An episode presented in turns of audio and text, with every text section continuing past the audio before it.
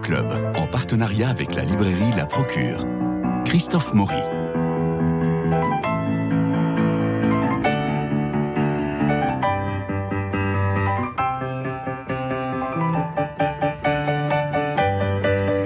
Solange Belcharton, comme vous, votre narratrice est née en avril 82. Vous, vous êtes euh, familière paysage médiatique à la télé sur BFM, vous apparaissez souvent, et puis votre signature va de Marianne à Valeurs Actuelles, en passant par Causeur, d'ailleurs je salue Elisabeth Lévy au passage, ou Le Figaro, ou Libé, blogueuse, journaliste romancière. L'acceptation est votre quatrième roman, et ça faisait six ans que vous n'aviez pas écrit de roman. Alors ça raconte à la première personne du singulier les amours et le désamour avec un homme venu d'Islande. Cela pourrait se résumer ainsi. Mes mots allaient longtemps se taire avant de revenir. Il reviendrait un jour raconter l'effondrement d'une bibliothèque, l'effondrement d'une relation, l'histoire d'un amour et puis d'un désamour. Il voudrait refluer, se vinifier, il se bonifierait jusqu'à la pourriture. Or, précisément, ces mots qui étaient tus maintenant ressortent à travers ce livre que vous publiez chez Stock, euh, Solange Biette-Charton. Alors, euh, Cécilia Luther vous a lu. On vous écoute, Cécilia. Acceptation d'une désillusion amoureuse, ce monde feutré qu'on a cru un temps pouvoir bâtir à deux, d'une part. Acceptation du monde réel, tel qu'il est et non tel qu'on voudrait qu'il soit, d'autre part. C'est autour de ce chassé-croisé de regards, intérieur et extérieur, qui construit ce très beau roman, écrit d'une plume aussi fine qu'acérée. Un soir, dans une librairie parisienne, Aurore la Française tombe sous le charme d'un homme qui ne ressemble en rien à ceux du microcosme bourgeois parisien qu'elle côtoie et dont elle semble avoir fait le tour. Cet homme de l'ailleurs, c'est Gestur, archéologue islandais dont la vie se déploie aux quatre coins de la planète, lui qui est sans cesse entre deux avions. Entre eux, une histoire d'amour va s'écrire, difficile, douloureuse, surtout pour Aurore, dont la fascination pour l'élu se nourrit de ses absences, ses silences et sa façon si différente d'appréhender le monde. Islandais au cœur de la France des attentats et des gilets jaunes, il ne comprend pas les enjeux politiques qui la traversent, ni le déclin d'un pays, d'une ville, Paris, qu'il croit pouvoir faire coïncider à son rêve de carte postale. Pourtant, sous la violence et les soubresauts de la conjoncture, la France, tétanisée, est en perte de repères, incapable de répondre concrètement aux injonctions d'un, pardon, d'un vivre ensemble qui peine à s'incarner. Dans les rues de Belleville où se déroule l'action, les communautés se côtoient sans se mélanger ni échanger. Et de même, malgré la beauté de ces paysages à couper le souffle, l'Islande, mythique qu'Aurore va découvrir, a sacrifié au tourisme de masse et à une économie mondialisée dans laquelle se noient peu à peu ses singularités et son histoire quand Gestur, l'archéologue, s'acharne toujours à fouiller son sol pour trouver des tombes vikings. Entre les fjords nordiques et le quartier bobo parisien, qu'à un cas, l'histoire d'amour se tisse sur ces malentendus et ces visions différentes de la réalité, celle du couple que forment les protagonistes, comme celle de l'état de leur pays respectif, et un enfant naît, par hasard ou par erreur. Gestour, l'homme du Grand Nord, plein de mystères, s'avère un être fondamentalement indépendant, solitaire, mutique, qui ne peut endosser le rôle d'un mari et d'un père. Aurore, la Parisienne qui fuyait son milieu, n'en est pas moins attachée à l'image d'un foyer traditionnel.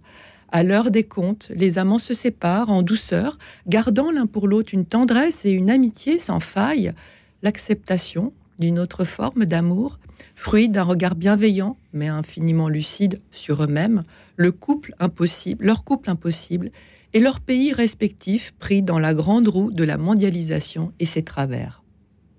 Merci Cécilia Luther. Elle lit bien. Hein oui. Alors moi j'ai adoré votre vision d'Islande. Ah oui. Vous connaissiez ou pas? Pas du tout.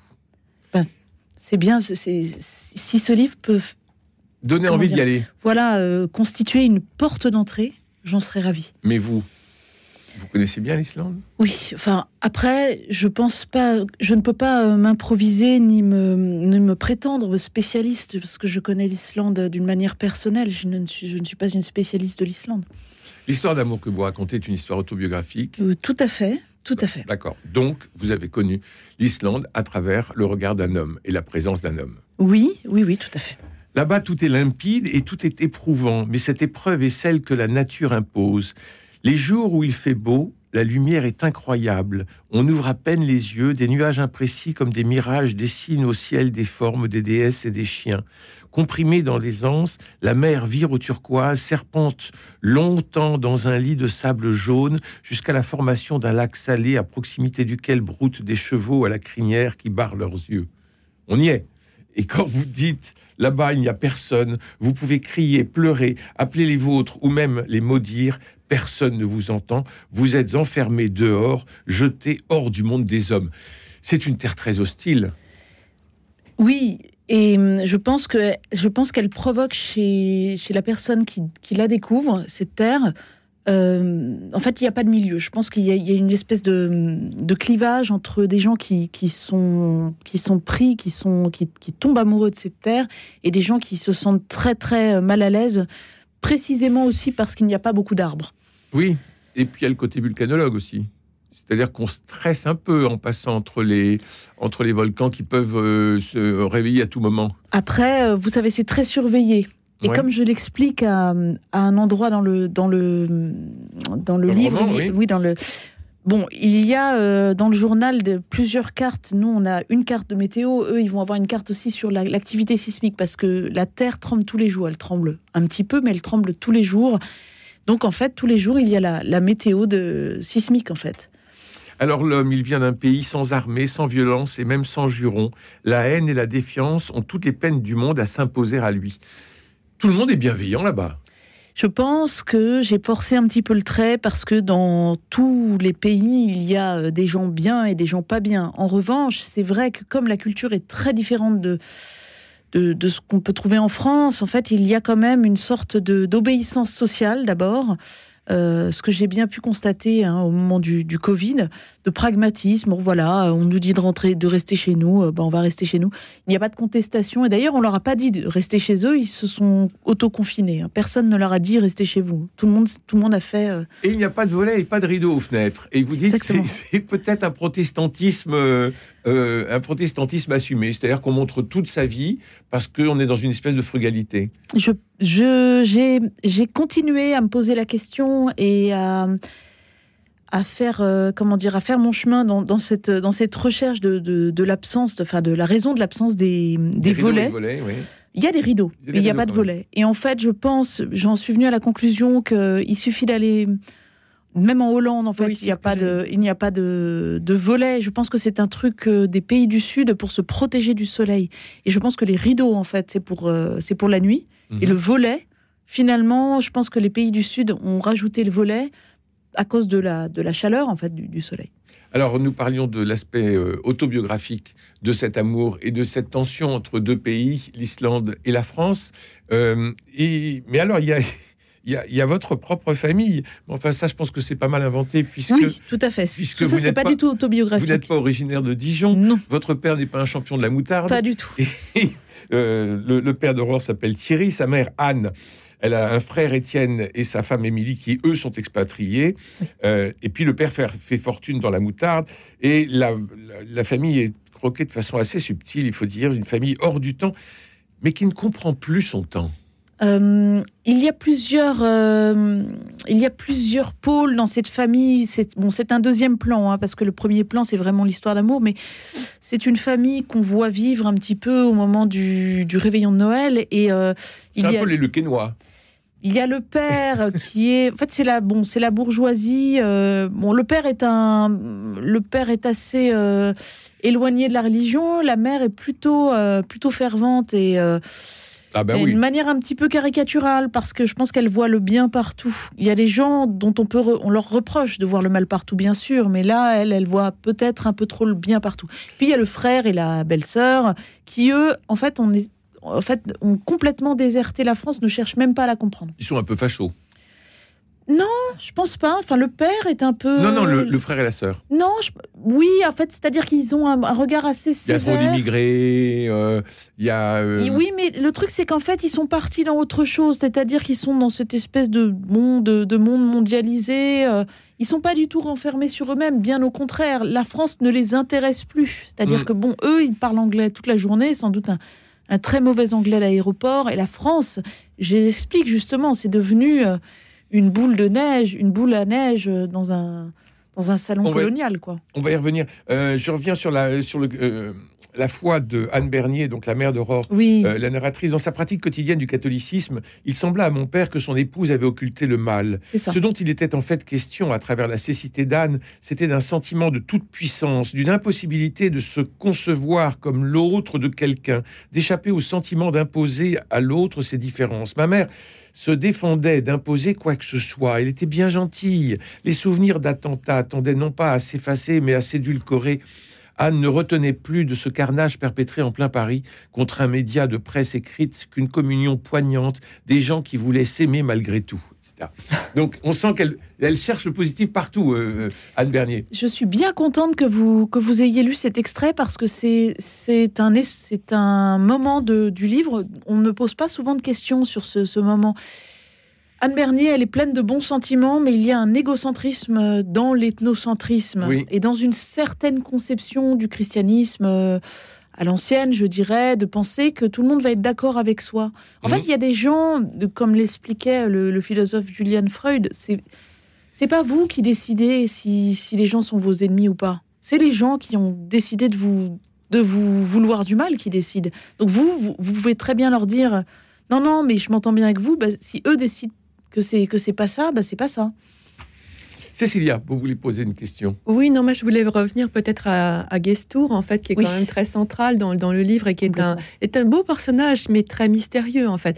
Et, et on comprend la fascination d'Aurore, parce que lui, c'est alors c'est tout l'inverse de tout ça. Finalement, lui, il, il survole ce, ce, ce- je dirais, toute la conjoncture euh, française. Il arrive et c'est l'exotisme, en fait, quelque part. Et, c'est, et tout est fondé sur cette fascination de départ, donc peut-être sur une illusion. Il est, il est intéressant comme personnage parce que parce qu'il est justement, il échappe euh, à la France, à la France post-attentat, et effectivement, j'ai réussi à, à maintenir une forme de mystère. Mais il agit aussi comme un révélateur, sûr. notamment lorsqu'il est euh, dans un, comment dire, dans un salon euh, parisien et que finalement. il a l'air, il est habillé d'une manière toujours, toujours de la même manière, et finalement les gens ont l'air de lui en vouloir d'être original dans la manière de ne pas chercher l'originalité et d'être euh, simplement l'homme d'ailleurs. Et Gester, ça veut dire euh, l'étranger en fait. Et c'est un prénom qu'on peut donner, mais c'est bon, comme guest en anglais. Et donc euh, j'ai pris ce prénom parce que ce prénom islandais parce que justement c'est l'étranger. Et vous, c'est le- c'est insistez, le révélateur. et vous insistez sur ces godasses de montagne et euh, son oui, sac à dos tout à fait. et, euh, oui, oui, oui. euh, en remontant les Champs-Élysées Oui, bah, c'est-à-dire que dans Paris, il, se- il se promène comme s'il était. euh, sur, le- sur le en glacier. montagne. voilà, c'est ça en montagne. Ouais. Il, il est tout le temps sur le glacier. Dans, en tout cas. En tout cas, euh, dans sa tête. Oui, et puis, et puis voilà, c'est quelqu'un qui, Et puis il est qui pas sous existe en vrai, qui, qui est toujours euh, avec des grosses chaussures. euh, en effet. Je reviens sur votre vision de la France. Mon père ne s'était pas donné beaucoup de mal, mais aurait-il pu en être autrement? Il ne s'y était à peu près rien passé de notable, hormis l'épidémie du sida et l'apparition des nouveaux pauvres, et ce n'était même pas des réalités propres à la France. On pouvait à la rigueur mentionner la montée du FN, le Minitel ou la Coupe du Monde de football 1998 remportée par nos joueurs, sans ignorer toutefois qu'un pays qui accordait désormais autant de place au sport, inscrivant ce divertissement au tableau de ses gloires, avait sans doute disparu depuis longtemps. Et plus loin, vous dites, il se fondait dans le paysage de la, compo- de la décomposition occidentale, devenu minuscule au fur et à mesure qu'il progressait. Il s'incorporait à la confusion poisseuse. Je redoutais pour lui la menace d'une contagion. C'est très dur, je sais que C'est très dur. violent. C'est très dur. Alors, en revanche, quand même, bon, C'est lui qui ressent ça ou c'est vous? Euh, c'est plutôt moi, parce que si finalement, lui, euh, bon, Gester, il, euh, il se balade. Non, mais là, c'est son père. Là, c'est oui, Thierry, alors, hein, mais le deuxième extrait, c'est Oui. c'est- c'est- c'est c'est l'islandais. Non, c'est plutôt, c'est plutôt la narratrice qui, qui a ce regard sur son père, qu'il faut, il faut dire le contexte. En fait, sort une nouvelle collection pour sa moutarde et en fait, Il il, Chirac et Mitterrand. il donne, il donne, bon, il donne euh, des, des noms euh, à ses moutardes pour, par décennie, les années La 60, moutarde 50. Année Folle, qui représentait un orchestre de jazz, la moutarde Front Voilà. Populaire, des ouvriers en vacances, la Libération, des FFI, la Cinquième République, le général de Gaulle, la 60s, un grand portrait de Johnny Hallyday, la 70s, des militants du MLF. Quelle mouche avait piqué mon père, lui d'ordinaire si prompt à inventer les rôles attribués à Jean-Pierre Mariel au cinéma. La Mitterrand et la Chirac, modèles des respectives décennies 80 et 90, témoignaient par leur application sans attrait du dénuement extrême des années de ma jeunesse au regard du génie français. C'est un peu ça, c'est-à-dire que oui, alors c'est-à-dire que Bon, euh, qu'est-ce qu'il y a à retenir des années 80 et 90 Alors c'est un, c'est assez dur hein, ce que je raconte, mais je me dis bon bah, écoutez, euh, voilà, euh, moi je, je, ça veut pas dire que moi, Solange, je pense forcément ça, et je pense qu'il y a d'ailleurs un prisme. Étant né en 1982, je pense qu'il y a un prisme. je peux regarder ce qui vient avant ma naissance avec un regard historique et j'ai du mal à faire rentrer l'histoire dans, Bon, Dans votre propre existence. Évidemment, mais comme tout le monde, je pense. Hum. Alors, comme les Perses de Montesquieu, le regard de l'Islandais permet de décrire, de parler. Alors, on a les militaires de Vigipirate, euh, on a la France des attentats, on a la menace djihadiste qui s'estompe avec les habitudes. Alors, ça revient avec l'attentat de Nice que vous, que, que vous mentionnez, que, que, vous décrivez. C'est important pour vous? Euh, Quoi donc, les attentats? Non, oui, parce qu'on est toujours sur la, sur la ligne de crête. Oui. C'est-à-dire que vous nous parlez des attentats de Charlie Hebdo, on voit bien tous, toute la nation qui est, qui est derrière. Vous vous souvenez, on avait tous notre crayon, euh, notre crayon en l'air. Et puis ensuite, on a l'attentat de Nice. Et ensuite, Aurore est avec une copine à une terrasse de café. On est du côté de Voltaire. Et là, je me dis, bon, bah, elles, vont se faire, elles vont se faire zigouiller parce qu'on est dans, dans, on est dans les attentats de novembre. Et à ce moment-là, je suis persuadé que vous allez nous faire vivre un attentat de l'intérieur. Et non, pas du tout. Ça passe comme ça. Comme si la menace djihadiste, et vous le, vous dites dans votre, dans votre livre, est en train de s'estomper parce qu'on. Elle est toujours là, mais parce que nous, nous avons nos habitudes et on est habitué à voir les gars de Vigipirate, et puis c'est comme ça. Et alors, on a l'impression qu'on est dans une situation de danger sans nous en rendre compte, tout en vivant d'autres histoires. La plus importante, c'est votre histoire d'amour, mais en même temps, la plus importante, c'est quand même euh, Erling, euh, votre fils. Hein, ça, c'est le, nœud, le nœud d'amour que vous avez. Donc, tout ce que vous avez raconté dans le contexte social, politique euh, et de menaces sécuritaires semble semble s'estomper finalement. Euh, disons que l'enjeu avec ce roman, c'était euh, de parler des attentats de la part, enfin, de faire parler les Français de tous les jours, en fait, les gens qui étaient, mmh. qui, qui ouvraient leur poste de radio, ou leur, euh, qui prenaient la presse ou qui étaient au courant des attentats et savoir comment la France allait, c'est-à-dire ni les victimes d'attentats, ni les dirigeants, ni les gens qui étaient directement concernés. Mais en fait, qui, qui étions-nous à ce moment-là et qu'avions-nous en tête? Et c'est pour ça que je fais échanger euh, au tout début du livre. On est après, euh, on est juste avant, on est juste avant Noël 2015. Donc on est après les attentats de, novembre 2015. Mmh. Et le libraire euh, parle du fait que ça va être très dur de refaire son chiffre d'affaires à cause des attentats, etc. Et c'est ça qui s'est passé. C'est-à-dire qu'en fait, et donc Aurore, la narratrice, elle est avec avec cette amie qui lui dit on va aller dîner dans le 13e et elle, elle prend euh, ils prennent une euh, ils prennent un, elles prennent un scooter. Mmh. et finalement euh, elles disent bon bah on n'a qu'à passer par là et puis on passera devant les attentats. Parce qu'en fait ça fait trois semaines.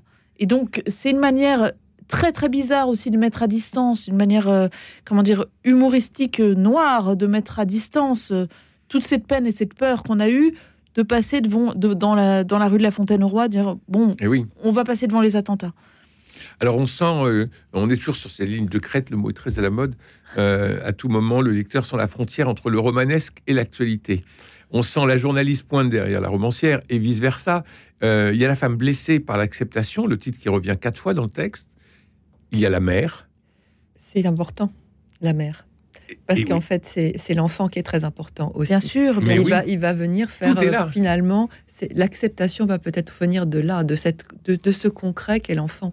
Parce que tout d'un coup, l'enfant naît, et donc là, il n'y a plus de faux semblants. Il va falloir euh, faire famille, faire foyer. Exactement, oui. Et, euh, et là, du coup, on, c'est là que finalement le déclic de l'acceptation va se faire pour Aurore d'abord, parce que c'est plus long pour lui. Mmh. Mais, euh, mais progressivement, on comprend que c'est, ça va être vraiment le point d'achoppement qui va faire euh, que les deux amants vont comprendre que le couple est impossible. Oui, alors il y a euh, une fuite perpétuelle dans le personnage de l'Islandais. Et là, il ne peut pas fuir parce qu'il y a une femme et un enfant. Maintenant, il y a un enfant. Et elle, elle comme elle va de déception en déception et qu'elle est tout le temps dans, en train de subir l'absence et la fuite de, son compagnon. Je pense que oui, en effet, elle parvient de toute façon plus à l'acceptation euh, que lui, quoi. Euh, mais c'était important quand même de, effectivement, de, de faire rentrer le rôle de, de l'enfant et la transformation que, que cela peut générer chez une femme aussi. Et le respect que les deux parents ont pour cet enfant. Bien sûr. Et il y a cette formidable scène où vous prenez une photo, vous retrouvez une photo qui est au-dessus d'une pile de disques et vous l'accrochez. C'est une photo de, du papa et de la maman, la seule photo. Et vous l'accrochez dans la chambre d'Erling. Elle y est toujours. Bon, ben voilà. et alors, vous avez cette phrase qui, explique le titre, ou qui donne froid dans le dos d'ailleurs, euh, par rapport au titre. Il m'a fallu du temps avant l'acceptation, le fait même de comprendre que j'avais servi à quelque chose avant d'être quelqu'un. Oui, mais je me suis rendu compte, et je pense que c'est un petit peu les années, quand on a plus 20 ans, on se rend compte à quel point euh, les histoires d'amour, dans les histoires d'amour, on correspond à quelque chose chez quelqu'un. C'est-à-dire, euh, même si l'amour que quelqu'un nous porte est sincère, je pense qu'on prend la place de quelque chose qui manquait à l'autre. Et plus loin, je n'insiste pas, écrivez-vous, je n'insiste pas. Je l'ai choisi, cet homme-là, qui passe, mais ne reste pas pour être le père de mon enfant. Oui. Donc ça, c'est euh, c'est pas euh, c'est pas euh, une idée de, de, vivre ensemble, de construire ensemble, de bâtir ensemble, de créer un lien entre l'Islande et la France. C'est je l'avais choisi pour être le père de mon enfant. Et on sent qu'à ce moment-là, il y a, y a un changement, il y a cette acceptation. Oui, et puis il y a, bon, y a toujours dans ce roman un jeu entre le moment de l'écriture, où elle repense à ce qu'a été sa vie, et le, et euh, le temps du récit, quand, quand elle, raconte ce qui s'est passé. Donc il y, a, y a ce va-et-vient quand même qui est assez précieux, justement, qui donne un éclairage, mais qui force le lecteur à voir. Il n'y a pas de suspense, c'est-à-dire qu'on sait euh, de très très vite que on va vous raconter l'histoire de quelque chose qui est déjà fini. Ah bah, on va vous dire pourquoi, euh, comment ça s'est fait, et pourquoi ça s'est fini, comment ça s'est fini, et d'une manière aussi, euh, bah, je vais rien euh, gâcher, mais je pense que d'une manière qui n'est pas pathétique. Voilà, justement, c'est ça que j'allais dire, c'est ça qui est intéressant. Vraiment, c'est qu'il n'y a pas d'amertume. Et il y a au contraire, justement, dans l'acceptation, titre du roman, cette grande lucidité. Enfin, on n'est plus dans l'illusion. On est alors après on, aurait pu imaginer que justement cette grande lucidité bah, ça faisait repartir sur quelque chose d'autre. C'est pas le cas. Bon, c'est la fin de quelque chose. Mais en même temps, il y a une grande amitié, il y a une grande, enfin, il y a une autre forme d'amour qui, qui est générée par cette lucidité et que je trouve très belle. Euh, vous restez des parents. Je parle euh, de l'amour après l'amour, effectivement. Oui, exactement. Et on sent que cet homme vous porte et que vous lui portez beaucoup de respect, beaucoup d'estime. Et ça, moi, j'ai beaucoup aimé dans ce roman parce qu'il y a, oui, l'amour après l'amour. Une autre forme d'amour qui n'est plus cette euh, fascination. Je me suis demandé si en littérature, c'était souvent, c'était évoqué des, des, ruptures qui ne se passent pas d'une manière catastrophique ou d'une manière indifférente. Mm-hmm.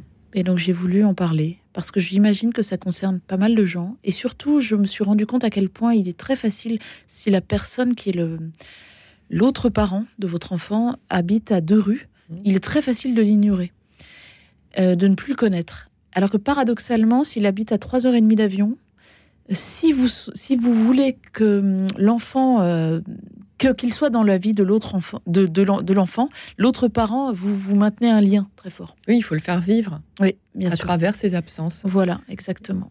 Et on s'est à se demander si finalement l'amour n'est pas toujours éternel, parce que dans cette dans cette relation là, grâce à Erling, le petit bonhomme, euh, grâce au respect mutuel euh, entretenu vis-à-vis de l'enfant, qui n'est plus l'enfant divisé, partagé, sacrifié, euh, massacré par euh, le, divorce des parents, mais au contraire une sorte de source de bienveillance permanente euh, pour euh, à la fois le bonheur de l'enfant, pour que l'enfant soit en bonne santé, etc.